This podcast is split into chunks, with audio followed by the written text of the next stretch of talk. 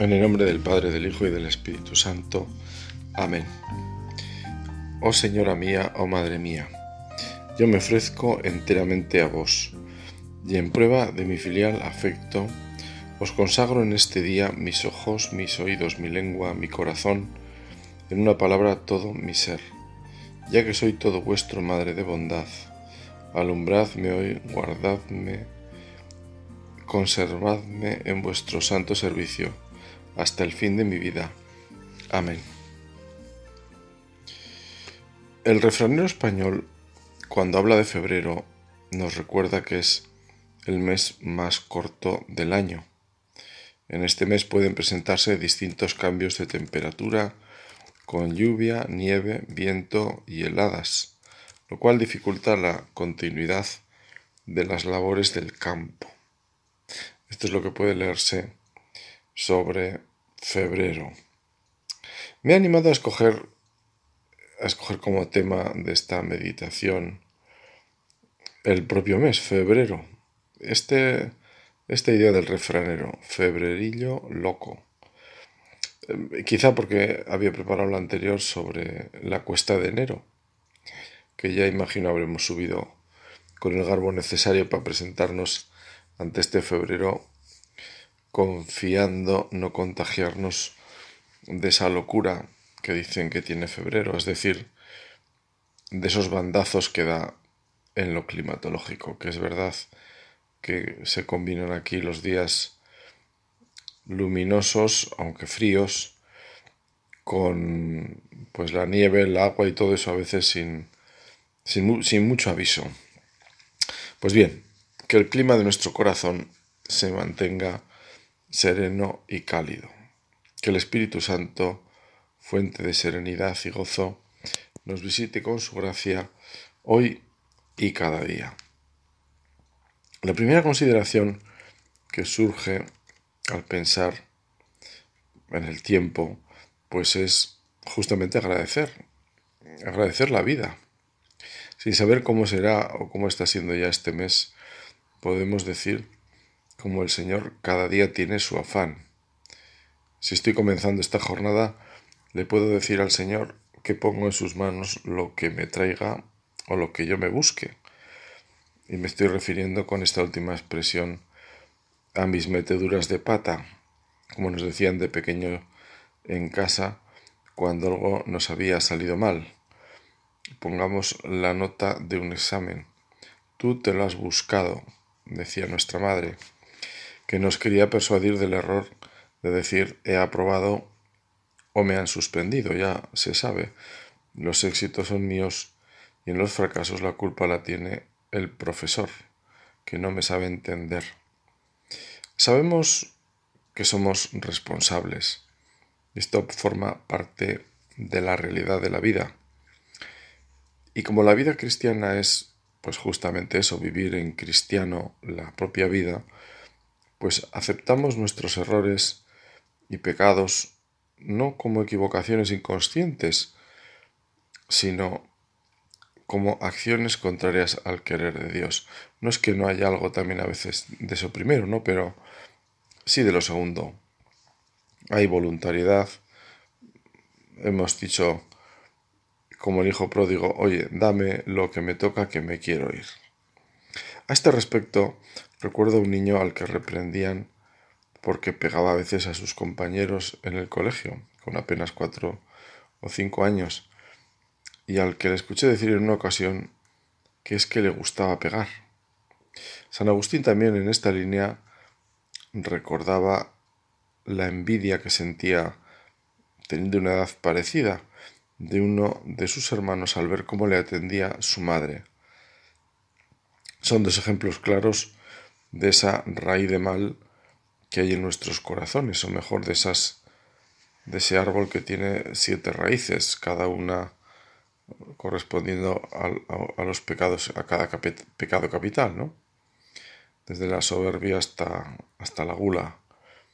El catecismo llama a esta inclinación al mal con la que nacemos con concupiscencia. Pero bueno, agradecemos y pedimos perdón, que es tan católico. Nuestra iglesia vive en esa corriente cuando procuramos ser agradecidos y pedimos perdón, vamos por buen camino. Siempre estamos volviendo. Arrepentidos nos quiere Dios, se suele decir, y es verdad. La mayor alegría en el cielo, lo dice Jesús, está en el arrepentimiento, más que por los justos que no necesitan penitencia. Febrerillo loco es también expresión de nuestra propia vida, de una jornada cualquiera incluso. No porque todo transcurra entre la lluvia y las heladas, es decir, como si todo fuera de mal en peor, sino en el sentido de que pueden ocurrir cosas distintas y de repente. Y es aquí donde se nota el temple de un cristiano maduro. Así San Cipriano hablaba de la serenidad, fijándose en el primer mártir, el diácono San Esteban, y lo cita como ejemplo de mansedumbre y paciencia. Así como la paciencia, decía San Cipriano, es un don de Dios, así la impaciencia, por el contrario, es un don del diablo. Y al modo como aquel en quien habita Cristo es paciente, lo mismo siempre es impaciente aquel cuya mente está poseída por la maldad del demonio. Hoy y para hoy le pedimos a Dios esa paciencia, que es la primera nota de la caridad, tal como lo recoge la carta a los Corintios.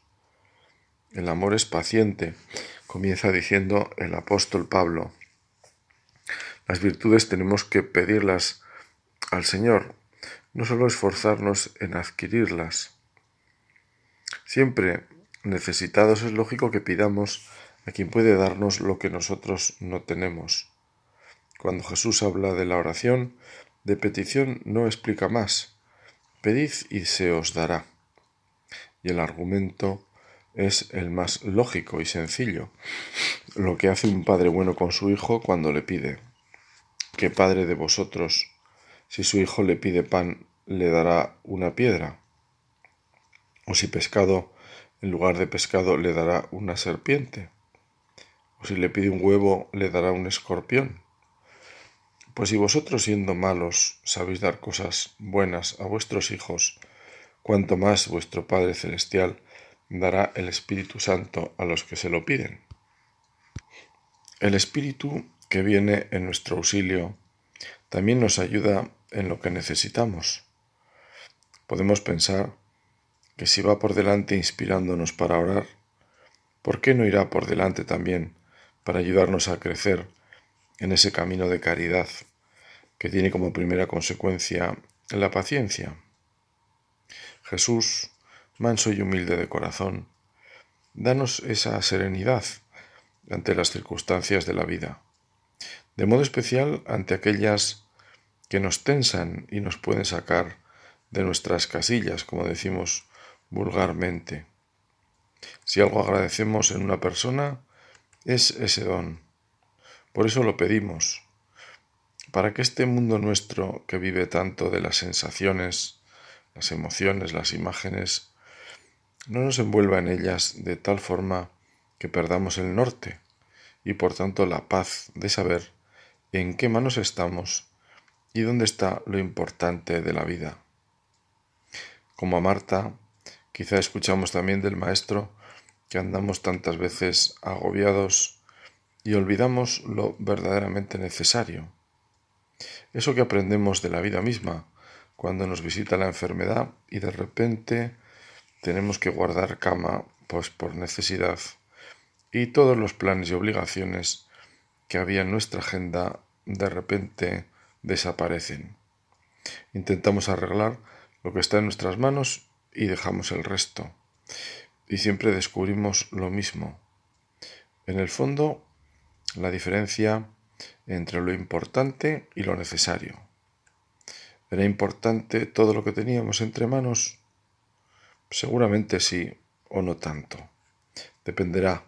Pero seguro que lo necesario ha quedado más evidente, porque el mundo, nuestro pequeño universo, es en el que nos movemos con nuestro trabajo y relaciones familiares, sociales, etc., pues ha seguido su curso. En el fondo no ha pasado nada o casi nada.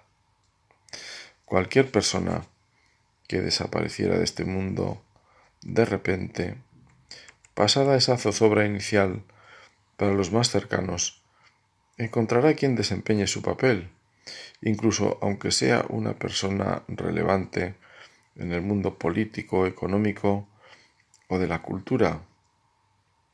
Ojalá que esa sencilla reflexión, que seguramente la hemos hecho, o mejor la vida nos la ha hecho, en más de una ocasión nos ayude a poner el foco en lo necesario de nuestra vida, que solamente es Dios. El catecismo, en uno de sus primeros puntos, al presentar a Dios como creador, nos muestra cuál debe ser la consecuencia de esa fe en el Dios que es origen de todo. Ante la presencia, dice el catecismo, atrayente y misteriosa de Dios, el hombre descubre su pequeñez. Ante la zarza ardiente Moisés se quita las sandalias y se cubre el rostro, delante de la santidad divina. Ante la gloria del Dios tres veces santo, Isaías exclama, ay de mí que estoy perdido, pues soy un hombre de labios impuros. Ante los signos divinos que Jesús realiza, Pedro exclama, Aléjate de mí, Señor, que soy un hombre pecador. Pero porque Dios es santo, puede perdonar al hombre que se descubre pecador delante de él. No ejecutaré el ardor de mi cólera, porque soy Dios, no hombre, en medio de ti yo el santo. El apóstol San Juan igualmente dirá, tranquilizaremos nuestra conciencia ante Él, en caso de que nos condene nuestra conciencia, pues Dios es mayor que nuestra conciencia y conoce todo. Lo traigo a esta meditación porque ese gesto de Moisés de descalzarse y cubrirse el rostro es una expresión clara de saberse delante de Dios y nos puede servir cuando pensamos que Dios está aquí. En nuestra alma en gracia está Dios, la Trinidad Santa, que ha venido a hacer morada en nuestro corazón, es el lugar del encuentro con Dios. Quien me ame mi Padre le amará. Vendremos a Él y haremos morada en Él, nos dijo el Señor. Dame, Señor, un corazón puro. Renuévame por dentro, con espíritu firme, para que sea morada de Dios, para que esa morada al menos sea como el portal de Belén, indigno de acoger al Hijo de Dios, pero es el lugar que le dio cobijo. No soy digno de que entres bajo mi techo, decía el centurión romano Jesús, y es verdad. Aquel lo reconocía y se lo creía. Tampoco nosotros somos dignos, y por eso no nos cansamos de pedir por todos y por todo. Señor, yo sé que uno de mis peores enemigos es la impaciencia la impaciencia rápidamente me lleva al desánimo. Enséñame, Señor, una vez más, a entender que las respuestas instantáneas no siempre son los caminos del cielo para hacer las cosas. Ayúdame a aprender a ser paciente y no impetuoso ante la adversidad, a serenarme y pensar con claridad. Quiero ser uno de aquellos que en medio de la ansiedad decide esperar pacientemente en su altar, sabiendo que tú tienes un plan maravilloso para cada uno de nosotros. Jesús, tú que dijiste, aprende de mí que soy manso y humilde de corazón, nos ayude y consuela a pensar en tus discípulos y sobre todo en los apóstoles y sus impaciencias pidiendo azufre del cielo para los que no te acogían, o las explicaciones que tenías que darles tantas veces de tus enseñanzas. Te pedían aclaraciones y no te cansabas de darlas, como esos maestros buenos que explican la lección las veces que haga falta, hasta que todos en la clase la han entendido. Nos anima San Pedro, que afirmó que daría la vida por ti, y tú sabiendo que te negaría, no dejaste tu plan de salvación, que incluía el rechazo de Pedro y el, de los demás, incluido la cerrazón de Tomás, que no creía si no tocaba. No le bastaba con ver, tenía incluso que tocar. De este grupo tan variado y a veces interesado, influido por sus propios parientes, como también recoge el Evangelio, cuando la madre de Santiago y Juan fue a pedirle a pedirte un puesto en el reino para ellos. Con todo eso, Señor, fuiste para adelante en tu misión anunciando el reino, atendiendo con infinita delicadeza a las personas, sabiendo que muchas veces la mayoría te buscaban porque les habías dado de comer y curabas, que no siempre volvían para agradecer incluso eso, como los leprosos curados de los que solo uno volvió para darte gracias. Con todo eso Jesús, manso y humilde, no perdiste el paso, sino que tu anuncio del reino iba por ese camino lento y paciente que culmina en el desconcierto de la cruz. Ella, la cruz, nos ilumina para entender que esa negación, que es la paciencia ante el retraso de alguien o sus inconstancias, ese sembrar y no ver el fruto tantas veces, esa negación que es participación en la cruz del Señor, no nos tiene que aplastar, porque tú vas con nosotros como el buen pastor. Tu vara y tu callado nos sosiegan. Concédeme la paciencia suficiente para soportar las largas esperas, para adaptarme a los imprevistos, para tolerar a los que me da fastidio para convivir con sus límites. Cristo, concédeme la paciencia necesaria para dialogar con quien es insensible, para preservar ante las frustraciones, para afrontar la adversidad, para creer en lo que es posible. Concédeme, Señor, esa paciencia indispensable para apreciar las cosas sencillas, para asumir el desafío de cada día para poseer un corazón servicial y para confiar en tu providencia. Cristo de la paciencia, que se cumpla en mí tu promesa. Felices los pacientes, porque recibirán la tierra en herencia.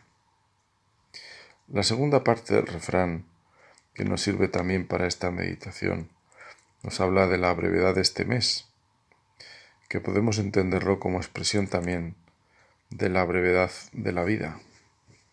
Según pasan los años, comprobamos la verdad del viejo adagio, tempus fugit, el tiempo huye.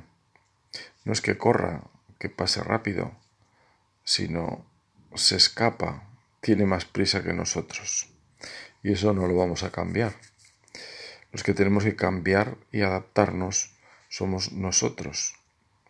En primer lugar, para aprovechar el tiempo y sacarle el fruto bueno que Dios espera. En segundo lugar, para ser conscientes de que no tenemos garantizado cuánto veremos correr el tiempo. Es decir, no sabemos cuánto viviremos en este mundo. Recordamos aquel, aquella parábola del Señor, aquel aquella historia de aquel hombre que planeaba y planeaba y planeaba construiré graneros porque en fin mis cosechas aumentan esto y lo otro y al final dice Jesús insensato esta noche te pedirán el alma todo lo que has almacenado para quién será y es verdad es una historia que que se repite. Quizá con estas dos conclusiones pues nos basta. Y comenzando por la primera, Séneca, el filósofo romano del siglo I, decía, no tenemos un tiempo escaso, sino que perdemos mucho. La vida es lo bastante larga y para realizar las cosas más importantes se nos ha otorgado con generosidad, si se emplea bien toda ella. Pero si se desparrama en la ostentación y la dejadez, donde no se gasta en nada bueno, cuando al fin nos acosa el inevitable trance final, nos damos cuenta de que ha pasado una vida que no supimos que estaba pasando. Es así, no recibimos una vida corta, sino que la hacemos corta. No somos menesterosos de ella, sino derrochadores. Tal como unas riquezas cuantiosas y principescas, cuando caen en manos de un mal amo, en un instante se disipan y al revés, cuando pese a ser escasas, se entregan a un buen custodio, crecen al emplearlas, igualmente la existencia se le expande mucho a quien bien la organiza. Guarda el orden y el orden te guardará, afirmaba también el adagio clásico. Aprovechar bien el tiempo. Como decíamos que todo lo podemos pedir a Dios, también esto, que nos ayude a no perder el tiempo, es decir, a valorar la intensidad de estar en lo que hacemos y sobre todo de hacer lo que debemos. No se trata de hacer cosas, sino de hacer lo que se debe. El activismo, como muchos ismos, pues puede ser un problema, ciertamente. Pensar que si no hacemos algo, digamos así, que tenga un reflejo externo, estamos perdiendo el tiempo. Y no es así. Viene a mi memoria lo que escuché a un sacerdote que fue a visitar a un compañero al que encontró en su despacho con la mesa vacía y sentado. El visitante le preguntó extrañado qué hacía, a lo que éste le contestó que en esos momentos estaba pensando. Y esta respuesta pues le dejó pensativo al que había preguntado. Y sin embargo, pensar pues es también hacer, y es un hacer necesario. Jesús mismo dice en el Evangelio, si alguno de vosotros quiere construir una torre, ¿acaso no se sienta primero a calcular los gastos para ver si tiene con qué terminarla? Hay que pensar, hay que pensar las cosas. A veces se cometen errores, se pierde tiempo y energías por no haber pensado bien las cosas, por actuar, como decimos vulgarmente, pues con precipitación, el tiempo enseña, y la gente mayor es testigo de ello, que las prisas no son buenas consejeras, y a veces es mejor dejar pasar un tiempo antes de tomar una decisión, porque las cosas se aclaran a veces con el tiempo. Evidentemente las cosas no cambian, las cosas son las mismas, pero la que se aclara es nuestra cabeza, que se despeja y con distancia y con paciencia pues puede ver lo que antes veía de una forma, lo puede ver de otra. En segundo lugar, ser conscientes de que nuestra vida pues es incierta. Es frecuente escuchar hacer planes a años vista, planes de pensiones, proyectos a largo plazo, ampliación de graneros, como decía Jesús en la parábola. La verdad es que se habla con ligereza de lo que dentro de X años uno hará de lo que será testigo, y en el fondo es construir castillos en el aire, porque no hay ni siquiera la mínima garantía de que uno vaya a estar aquí. Es cierto que hay una cierta previsión en las cosas que no podemos vivir exactamente pues como si, oye, yo mañana quizá no esté, bueno, pues mañana tengo yo que ir a esto, al otro, tengo que calcular como que voy a estar aquí, tengo que ir, ¿no? Ya nos entendemos. Pero también es verdad que la estadística pues no sirve, ¿no? Aunque me dijeran que efectivamente el 99% de los que tienen mi edad vivirán dentro de, de 30 años, bueno, pues a lo mejor yo soy el 1%. Por eso volvemos a ese vivir el día que tenemos por delante con el realismo de saber qué es lo que Dios espera de nosotros. Hoy es lo que tengo, ayer ya pasó Mañana no sé si amanecerá para mí. Si Dios quiere, es una buena forma de recordarnos esta verdad. Puede ser un buen propósito no solo usar la expresión, sino creérnosla, decirla convencidos de lo que estamos afirmando. Pero bueno, ya usarla seguro que nos hace bien, porque lo verdadero siempre es bueno, aunque nos pueda molestar a veces. Hemos comenzado invocando a Santa María, porque si hay una persona en la que podemos apoyarnos como una roca firme, es ella. María de pie junto a la cruz. María, discípula de Jesús sosteniendo a los primeros cristianos, columna para los doce. María es también nuestro consuelo y fortaleza. María, llena del Espíritu que es brisa en las horas de fuego y fuente del mayor consuelo, como rezamos en ese conocido himno de la liturgia. A ella le pedimos ir avanzando en este camino de la fe, a buen paso, como ella camino de casa de Isabel, su prima, y a la vez como quien ha sabido escoger la mejor parte, la que nadie le arrebató, la que supo esperar porque supo amar, tanto que aprender de ella y tan fácil acudir a nuestra Madre. Nos acordamos de esa otra María del Evangelio, la hermana de Marta y de Lázaro, en ese pasaje tan bonito, tan precioso, de vida familiar, de confianza, de amistad. Y esa frase de Jesús a María, o mejor dicho a Marta, sobre María. Marta, Marta, andas inquieta, María ha escogido la mejor parte. Pues ese es el camino. Nosotros tenemos en eso que imitar a María, nuestra Madre del Cielo, y a esta otra María, la hermana de Marta, que supo escoger la mejor parte. Sin duda que San José, ya que estamos pues culminando también este año que el Papa ha querido dedicarle pues para que crezcamos en su confianza, para que le imitemos, para que pues nos ayude también como maestro que es de la vida interior. Decía, bueno, pues que José también nos ayude.